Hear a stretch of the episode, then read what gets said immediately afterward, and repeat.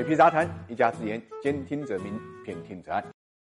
理财魔方倡导以基金组合的方式呢，科学投资基金。基金组合相比指数波动小，收益高，涵盖股票、债券、黄金、ETF、海外 QD 等基金资产。不定期呢提供调整组合建议，可以一键完成调仓。理财魔方拥有证监会颁布的基金销售牌照，各大应用商店搜索“理财魔方”即可下载。财富八卦，八卦财富，财富人物。我们今天关注呢，前美联储主席呢，沃尔克。看人一生啊，如观一世。保罗·沃尔克呢，不久前去世了。这位九十二岁的前美联储主席呢，先后被六位总统委以重任，多数呢草草收场，推动了布雷顿森林体系的瓦解，经历过呢美元危机、一九七十年代呢滞胀的危机、二零零八年金融危机三次危机。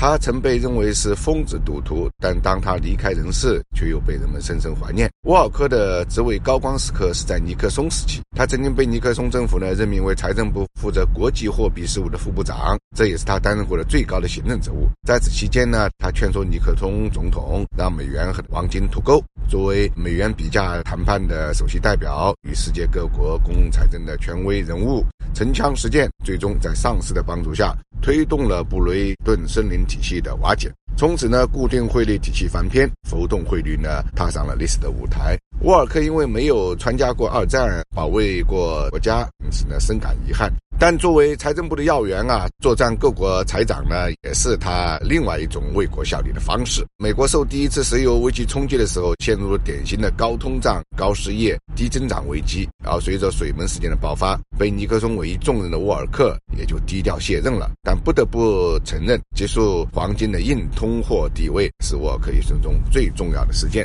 对于卡特总统来讲呢，再次启用沃尔克呢，是个冒险的决定。当时美国因通货膨胀呢而焦头烂额，在经历了经济增长的黄金期之后啊，投机气氛充满了美国的金融圈，商业银行呢游说扩大呢就业范围，杠杆推高，居民消费呢严重透支，物价不断上涨，而经济呢不断下行。沃尔克呢告诉卡特，他会用一切严厉的政策杀死通胀，其做法呢就被称为沃尔克利率，即美联储今后的货币政策不再单纯的瞄准某个目标利率，而是控制货币供应量。但当人们习惯了高经济增长带来的物质享受，谁又能够忍受经济衰退带来的痛苦呢？杀死通胀导致经济更加衰退，成千上万的普通美国人和企业的发展呢，被踩了一脚急刹车，不能低息按揭买房了，很多商品滞销，底层生活压力加大。失业率呢扶摇直上，有经济学家就问失业率底线在哪里？沃尔克呢回答上不封顶，下不保底。最后的结果呢就政府被骂惨了。卡特因为失业率过高，失去了底层支持，总统也就选不上了。里根呢就任总统之后，沃尔克是留任的，他带来了年通胀率直至百分之四的答案。